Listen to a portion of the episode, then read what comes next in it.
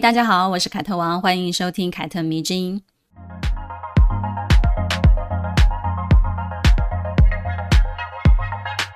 大家每天会看新闻吗？当你把网络新闻的标题这样刷过去的时候呢，你通常会点开什么新闻详细的阅读呢？我发现自己除了国际新闻之外呢，我最爱观察的其实是娱乐八卦跟社会新闻的标题，因为这两个地方的标题哦非常有趣哦，很容易就藏着很多根深蒂固的厌女情节，只要你好好观察的话，例如。演艺圈的银色夫妻如果离婚的话，其实原因一定很复杂，我们大家都知道。但是呢，新闻标题往往就会出现，比如说为爱吸引多少年，然后如今惨遭抛弃这种形容，为爱然后惨遭抛弃这几个关键字哦，其实就是社会定义一个女人的重点。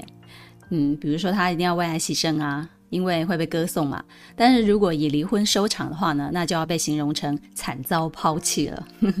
至于这个女人婚后做了什么，或她婚前做了什么，其实都不重要。我们只看见她为爱牺牲的下场，就是惨遭抛弃啊，是不是很可怜？那看起来我们好像很怜悯这个女人，对不对？好像是在提醒所有的女性不要像她那样做同样的傻事。但其实呢，在我看来是完全相反的。这种标题呢，其实反而加深了大众对女性的看法，永远只能这么单一，永远只能围绕在她的婚恋上面，比如她结婚啊、生子啊、拥有家庭啊，哇，这样子是最成功的。但是，一旦如果她没有呢，那她就是最失败的，或者是不值得一提的。那我们来聊聊前阵子的娱乐大头条好了。前阵子不是坎城影展刚刚落幕吗？大家一定会看到很多的女明星的红毯造型。那你知道这一次在坎城亮相的安海瑟薇是带着什么样的电影作品去了坎城影展吗？你想一下，给你三秒钟，想不出来对不对？因为你很少看到新闻的头条或者是他们的标题有提到嘛。所以呢，你除了看到她的礼服很漂亮，戴了宝格丽的珠宝之外呢，其实你根本就不知道她为什么去，对吧？因为所有的新闻标题只会这样写：安海瑟薇亮相坎城影展，变装秀太精彩，七套红毯礼服加私服穿搭，行头一次揭晓。有没有？是不是很熟悉这种标题呀？就是我们大概就只会关注安海瑟薇穿什么、戴什么珠宝那种之类的事情。其实我们女性常常怪罪自己被男性物化，一方面看到这种新闻标题的时候，却非常的兴奋要点开来看。那个时候我们就不觉得我们在物化女明星吗？对女明星的红毯就要品头论足一番。老实说呢，下这些标题的新闻从业人员啊，哪怕是提一下她的作品，我都觉得不妨碍。所以呢，有些时候如果我看到。呃，新闻的标题在前面或者是在后面，真的有提到女演员的作品的时候，我就会觉得这是一则很好的新闻。至少她尊重了，呃，这位女女明星，她是一个女演员，而非花瓶嘛。至少你有看中她，她是为了什么，带了什么作品而出现在大众的面前的。例如安海瑟薇这个例子，我们就可以改成主演新片《世界末日》入围坎城主竞赛单元，安海瑟薇亮相坎城，红毯私服穿搭一次揭晓，有没有？既带到了作品，又让我们知道，哎，我们这一则新闻里面的内容我们会提到什么？我们会看到她的红毯跟她的私服穿搭，提到作品真的没有那么难。但是呢，只要是女演员在。这个层面就经常容易被习惯性的忽略掉，或者是刻意的被忽略掉。但是如果是男演员呢，他们肯定享有标题就有作品出现的这种待遇了。于是呢，社会给我们的良性刻板印象永远就会是这样子了：事业成功属于男性，婚恋幸福穿得好看属于女性。那么，当女性的价值永远被定义在婚恋跟她的外表之后呢？要教育我们下一辈新生代的女孩，好好的经营自己的事业发展，那就会很难了。因为整体的社会氛围给她的感觉就不是这样啊。事业有成的女性并不会被歌颂，因为你看嘛，新闻标题都抹去了她的作品了。那如果她因为事业而耽误了爱情，或者是结婚了？甚至是不被鼓励的，甚至也是会被耻笑的。另外呢，就是会给很多成功女性们压力，因为他们一定要做到事业家庭两者兼顾，他们才能够赢得社会普遍的赞美。那如果他们只是事业成功，但是他们离婚了，或者是根本就没有结婚，那么他的标题后面呢，就会跟一句可惜他的话，例如呢，叉叉企业某某某拼搏二十年终上市，可惜爱情至今未果。你看嘛，就是人家都已经拼上市了，你就不能够好好夸一下嘛？就还是要可惜他哇。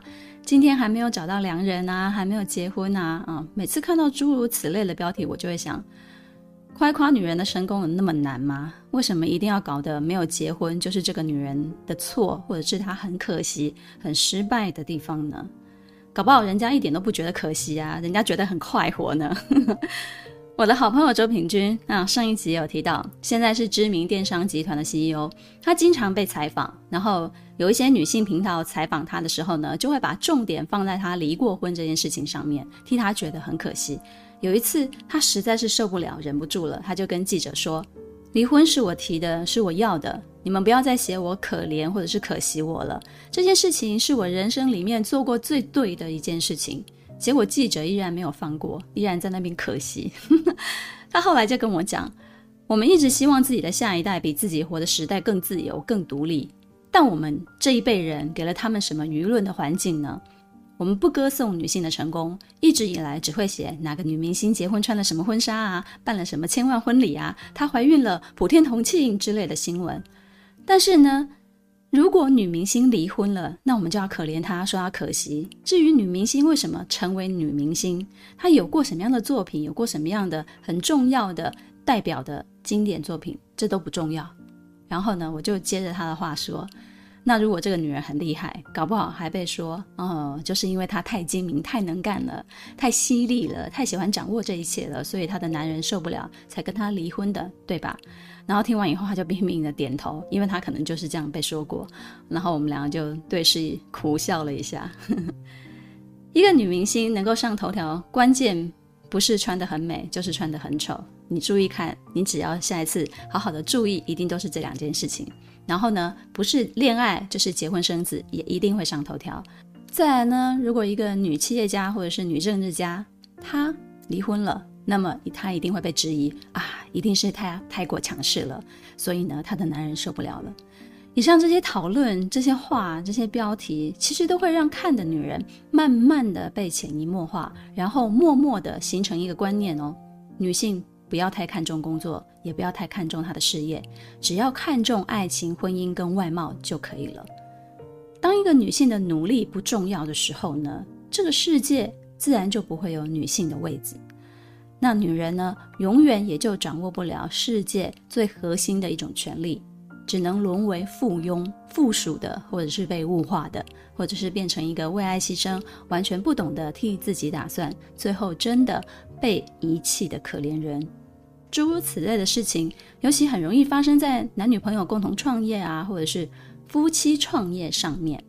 当他们事业成功，男性尝到了财富跟权力的滋味之后呢，他就会开始为所欲为，背叛了一路以来的女友或者是妻子，不仅把创业成果占为己有，也开始在外面养情人，开始不回家了，用这种方法来逼迫自己的女友离开，或者是逼妻子离婚。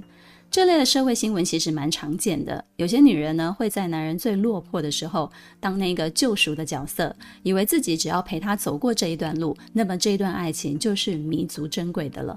毕竟自己是从他一无所有的时候就愿意跟他在一起的女人呐，这多伟大啊！像是这类的情感，其实往往只感动到女人她自己而已。我说这些话的意思呢，其实不是要一竿子打翻所有的船，指责全天下的男人好像都会这样。只是在概率上，女人如果太高估爱情影响男人的程度，其实往往就是吃亏的开始。因为男性呢，从小到大接受到的教育呢，都不是婚恋至上的教育，是事业成功至上的教育。听到这里，那你可能要问了：凯特是要我们不要跟男友或者是老公合伙创业吗？不是的，我的用意绝对不是说大家不能够跟老公或者是男友一起合伙创业。如果能够跟喜欢的人一起创业，我觉得这是非常好的一件事啊，相互扶持，有共同的目标，多么美好啊！为什么要阻止呢？没道理吧，对吧？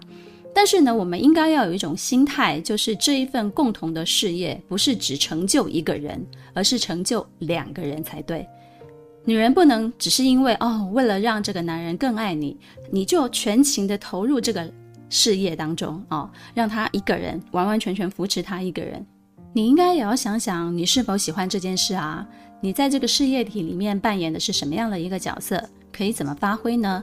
两个人在一起，如何达到一加一大于二的这个效果呢？你愿意跟他在一起，从零开始打拼，这里面也肯定有情感的成分存在的。我觉得这是没有办法抹灭掉的。如果没有，那一切就站不住脚了。所以一开始的时候肯定是有的。大家一开始的时候也都是爱对方的，但重点就像我说的那样，这份事业不能够没有你的位置，你的努力也应该要得到该有的报酬，甚至是头衔才可以。这是我想要强调的，女性的努力不能只在于男人给你一个正宫的位置，你也要有社会认可的地位，也就是符合社会性的，因为这也是你的努力，代表你的努力，代表你的能力。就算你是因为结婚之后呢，然后就开始帮夫家管生意，做什么掏给牛，你也不能够只是头家娘啊。头家娘是什么称呼啊？当然要给我正式的称呼啊，要给我发正式的薪水啊，要正式的聘雇我啊，因为我做的事情其实跟正式员工没什么两样，甚至还更多呢，对吧？但是在以前的社会，女人就是会觉得啊，自己是掏给牛了，老公的一切就是我的一切。但这一切的所有，还要看你的老公是否有良心呢？如果他没良心，掏给牛随时都是可以换人做的。而我们今天的主角施南生，就是跟香港大导演徐克相互成就彼此的一个案例。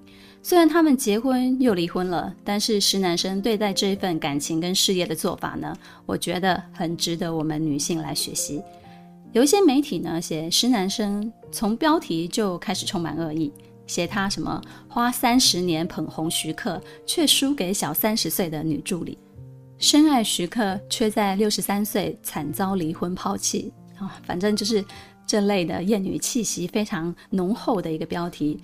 至于施南生对电影的事业的贡献以及他的成就呢，却只字未提。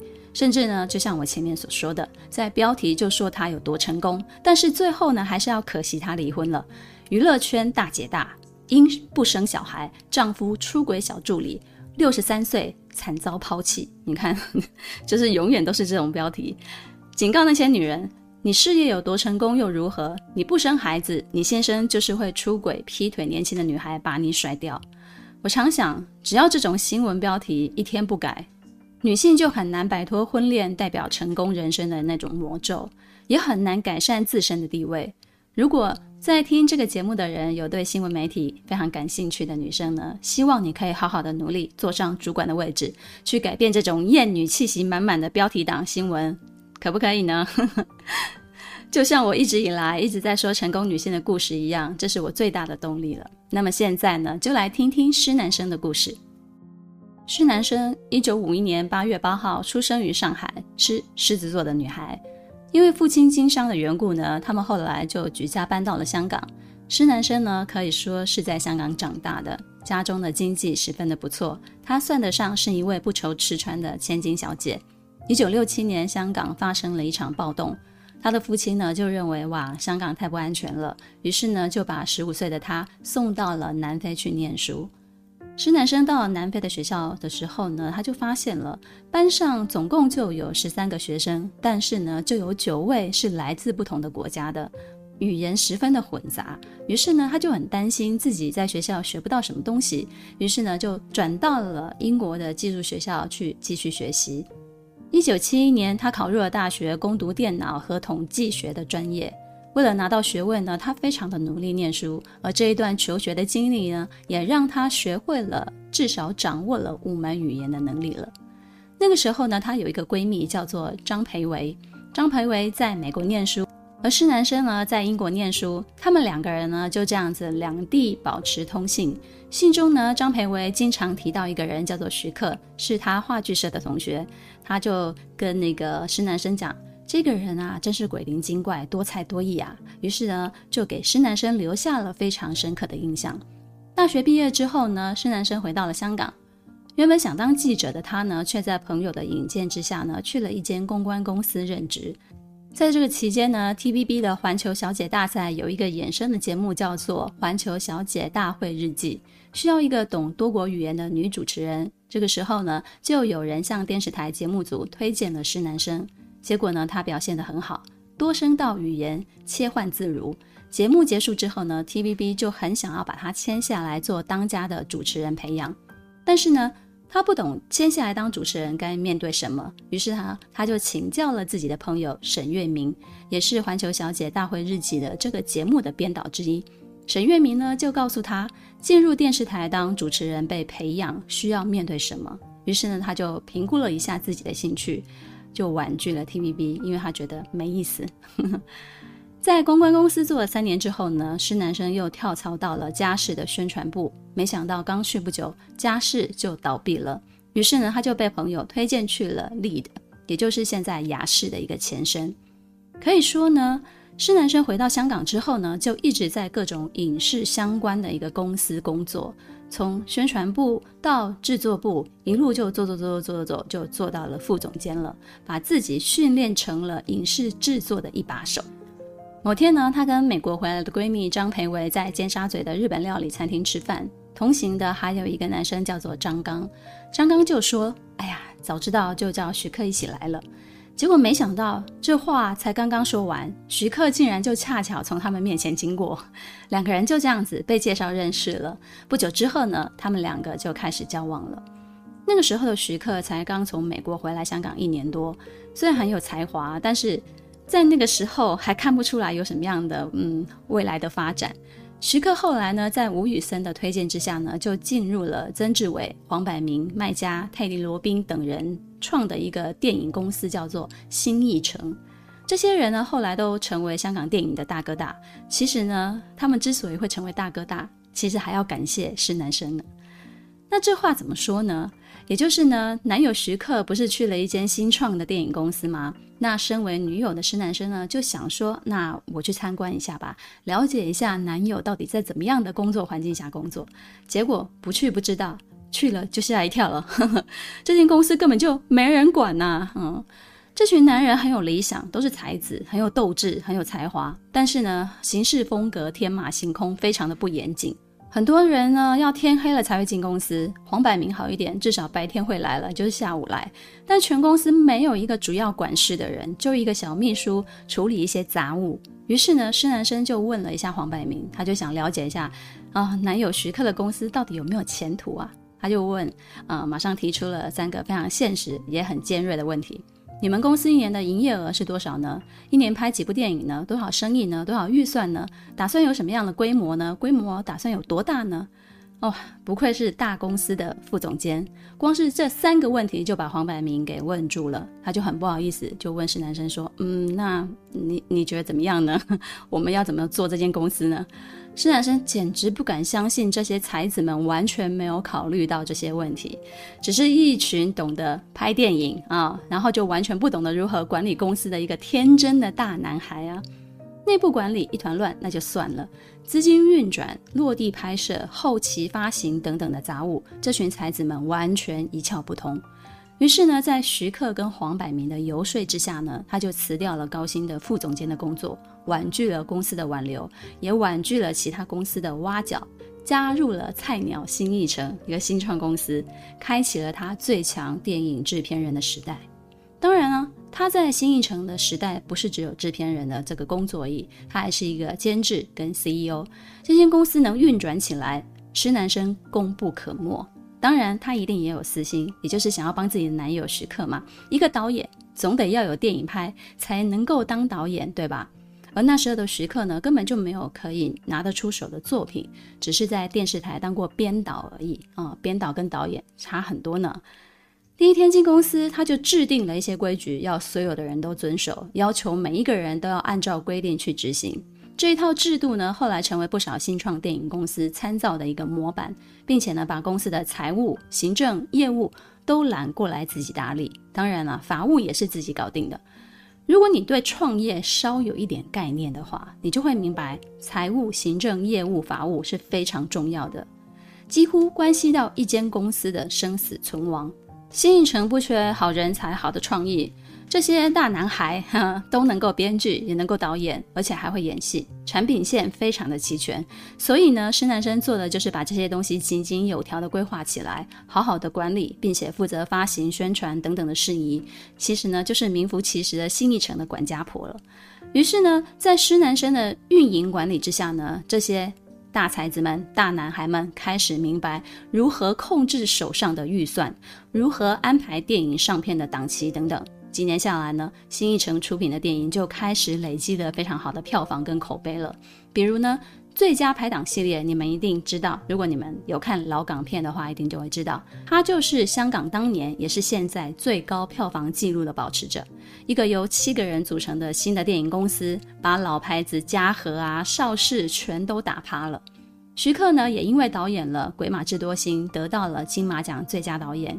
以及呢，这一部片得到了非常高的票房的肯定。之后呢，更以最佳拍档之《女王密令》站稳了知名导演的地位。随着电影的卖座，公司赚钱了之后呢，新艺城七怪也开始为人所熟知了。当时的香港电影圈呢，就有这么的一句话：“新艺城出品，观众有信心。”但这毕竟还是在香港本土嘛。施乃生的能力变大了之后呢，他的野心跟欲望也就变大了。他开始想要拓展国外的市场，于是呢，就自己亲自去了一趟坎城影展，考察了一下。啊，去了才发现，新艺城虽然在香港非常的成功，但在国外却默默无名。主要也是因为新艺城的作品跟国外的比起来差很多，于是呢，他就决定要把新艺城带到国际市场上去。隔年呢，他就让这帮大男孩去了坎城影展看片了，去钻研别人的影视制作技术，开始对国际电影市场的需求做深入的一个研究。果不其然，这些向国外取经的结果呢，就让新艺城达到了前所未有的高峰，并让他们的作品在国际市场上盈利达到了总收入的一半。这一切呢，都是施南生直接跟国际发行公司接洽之后谈下来的结果。那是八零年代初，香港电影蓬勃发展的一个黄金时代的初期。新艺城呢，就像一匹黑马将闯了出来，把老牌的电影公司远远地甩在后面了。那随着事业体的壮大呢，新艺城几个人也因为理念不合以及利益分配等问题出现了矛盾，主要是后面呢，就是呃钱分不平嘛。徐克呢，就选择退出新艺城，自己出来开设自己的电影公司。那施南生自然也就跟着他一起重新创业了，成为他最强的左右手。施南生不止一次对媒体说自己非常欣赏徐克的才华，为他的才华所折服。于是呢，他自愿当那个帮他处理身边一切杂物的管家婆，一切繁琐的事情、难的事情都交给他，把最大、最好的创作空间留给徐克。他们两个配合得非常好，是事业上的最佳拍档。徐克拍电影的成本很高，他十分热衷于颠覆传统的一切。于是呢，在拍摄之中呢，往往一不小心就超出预算了。于是呢，施南生就要到处帮他筹措资金、拉赞助等等的。很多徐克开出来的要求或者是条件呢，施南生都会尽力的去满足他，帮他找最红的演员来演啊，帮他找人脉跟宣传。随着徐克越来越有名，他们之间的关系也开始起了一些变化。大导演有绯闻，最难过的当然就是一路与他相互扶持的施南生了。尽管呢，他能力也是很强，在娱乐圈呢能顶半边天，呃，是一个大姐大。但是呢，她也是一个女人呐，是一个会为了爱情伤心的女人。自己的男友是个大导演，大导演跟女明星传了绯闻，最伤心的应该就是女友的她了。在拍《当马旦》的时候呢，徐克跟叶倩文传出了绯闻，新闻闹得沸沸扬扬的，感觉两个人好像是玩真的一样。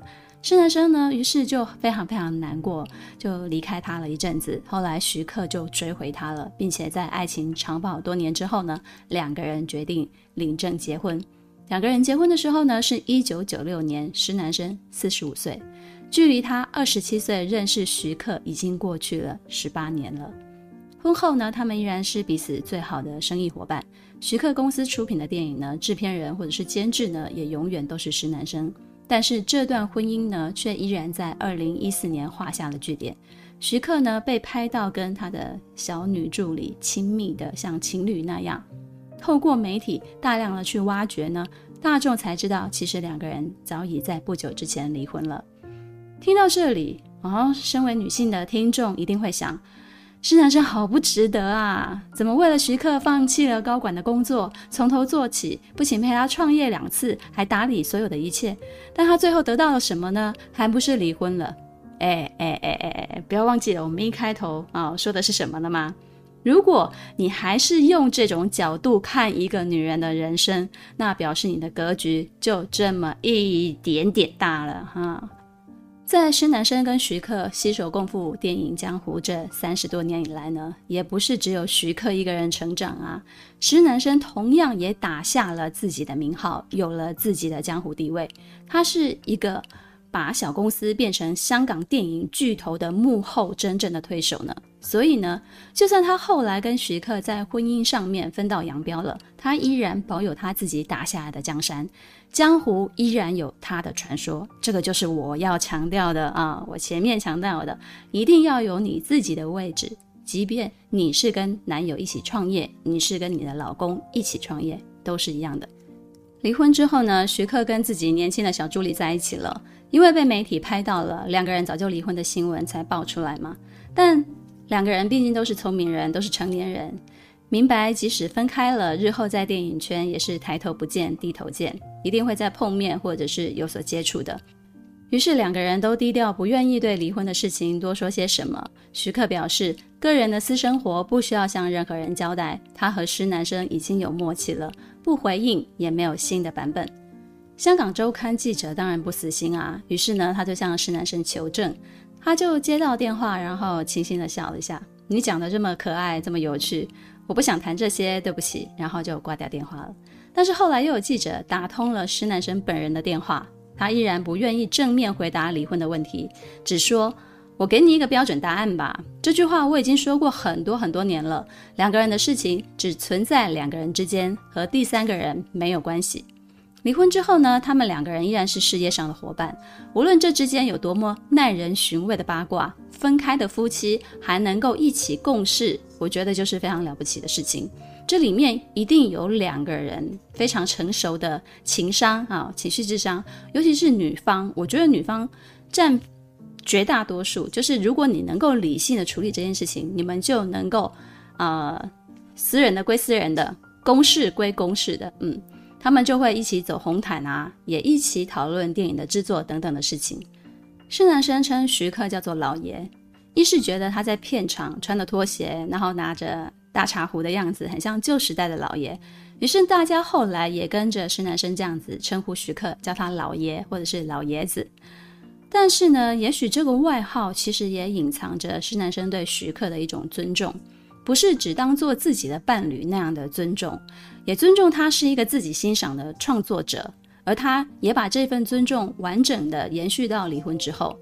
二零一七年柏林电影节官方为中国香港著名的制片人施南生颁发了一个叫做柏林电影节金摄影奖，以表示他作为一个优秀的制片人对电影事业以及文化交流做出的杰出贡献。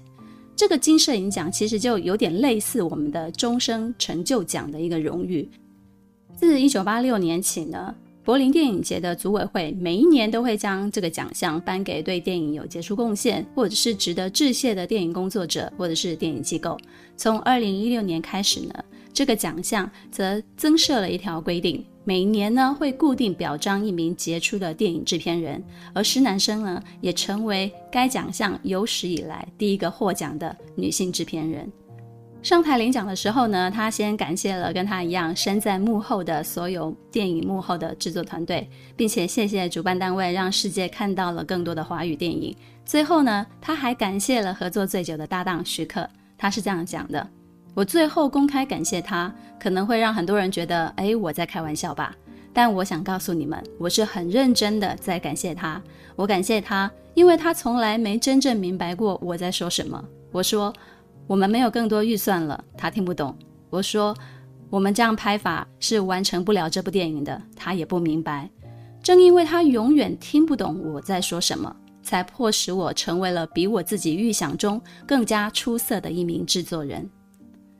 我经常听到网络有很多很多的女人喊什么“女人要有底气啊，底气，底气啊”，但你真的知道底气是什么吗？有人说：“哦，是钱。”我觉得不是诶。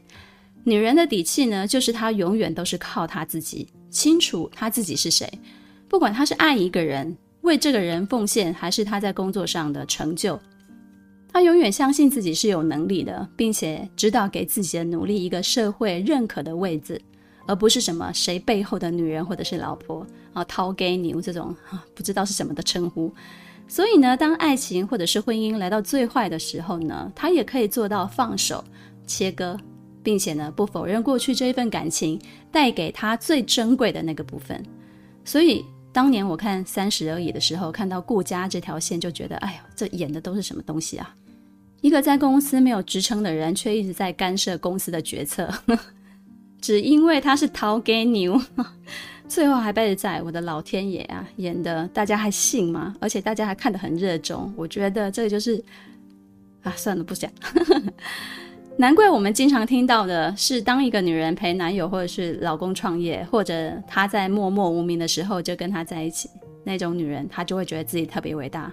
于是呢，就当这个男人成功了，背叛感情了，移情别恋了，就大骂这个人是个什么渣男啊，把自己放在受害者的位置上面，恨不得全世界都知道他现在有很浓的怨妇感。但是自己在过去这么长的时间里面呢，却从来没有想过。在这个过程当中，替自己正位，给自己的努力跟能力一个符合他的位置，只把一切归咎于我是因为爱啊，嗯，我就是因为爱他我才付出的，觉得自己对男人的事业有深深的影响力，结果被人一脚踢开，最快的也就是这种角色的人。所以呢，施南生的可贵，他的可敬之处，不仅是成就了自己爱的男人，他其实是成就了他自己。他知道，在这个圈子混，谁都需要人际关系，需要资源。他不踩着前夫的背叛去断他的后路，也不断自己的后路。我觉得这就是底气跟格局，懂了吗？老实说呢，在我看徐克跟石南生这两个人，我们站在一个人的事业发展的角度来看好了，无关性别。我觉得徐克这几年是肉眼可见的退步了，很多电影都不卖座啊。其实我都有看，但是我都觉得越来越难看了，少掉了很多过去的风光。但是呢，施南生却很不一样，他在自己的专业上面越走越远，发展的越来越好了。美国著名的杂志《综艺》就评选他为世界五十位最具影响力的电影人之一。二零零九年，国际著名的娱乐媒体也公布了堪称影展十大贵人，是来自香港的施南生，也成为了唯一一个上榜的华语电影人。所以，当有媒体还称她为徐克的女人的时候呢，不是这个媒体不入流 啊，就是这个媒体可能故意贬低女人，看轻女人的能力。你会说施南生也说自己是徐克的女人啊？诶，施南生自己说是谦虚，是谦称，他把光芒留给对方。但是如果你真的认为她是徐克的女人的话，就是你太蠢了，好吗？在张艾嘉的眼中，施南生是少有的能够把事业、家庭、朋友、亲人都处理得非常好的女人。在中港台的电影圈，施南生跟林青霞等多位明星跟制作人也都保持非常友好、密切的关系。包含张国荣跟梅艳芳他们去世之后的事情，也都是他一手打理的。连素来眼睛长在头顶上的香港女作家李碧华，也曾经这样称赞过他。他说。若硬要用一个词来简单的定义施南生，恐怕只能用这三个字了，就是不一般。你看，她就是不一般的女人。那一书就更不用讲了，她根本就是施南生的头号粉丝。她迷施南生的程度呢，用她自己的话来讲，就是必须把她的照片放在皮夹以量耳目。这句话是什么意思呢？简单来讲呢，就是施南生就是她用来洗眼睛用的啦。有人问施南生说：“好的制片人跟监制要具备哪些特质呢？”施南生的回答非常的干脆，他说：“要终身学习。没有，我做了三十年，我当然更懂这一回事。”他提携电影的新秀，向国际推广华语电影，并且呢，在闲暇之余呢，投身公益事业，而且说他自己过世了之后呢，他会把所有的器官能够捐的都捐献出来做医学的研究。所以，当我们在镜头前面，在颁奖典礼上面，甚至是在八卦媒体的版面上面看到施南生的照片的时候呢，他永远都是非常短的、非常利落的一个短发，高高瘦瘦的挺拔的身材，气定神闲的模样，一个利落有气场、穿衣品味又非常好、非常有精神的一个女人的形象。香港呢，有一本时尚杂志叫做《号外》。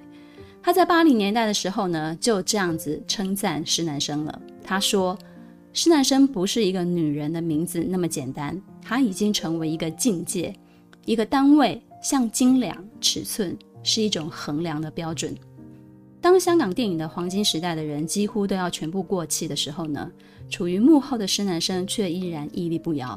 他曾经说：“不喜欢自己被称作独立女性的代表。”因为在独立后面用“女性”两个字，就是在给自己套上枷锁。言下之意就是说，独立不分性别。因此呢，听完这一集，你应该也要明白，需要工作成就的不仅仅是男人，女人一样也需要。不必再把女人的一生牢牢地定义在爱情、婚姻、家庭、孩子。从此以后呢，看到一个成功的女性，也不会再想，那她有结婚吗？有孩子吗？啊，没有啊，真可惜啊。没有可惜，不必可惜，为他的成功由衷的喝彩就对了。去赞美他，让这个世界有更多的成功女性被鼓励，好吗？答应我，凯特迷之音，咱们下次见。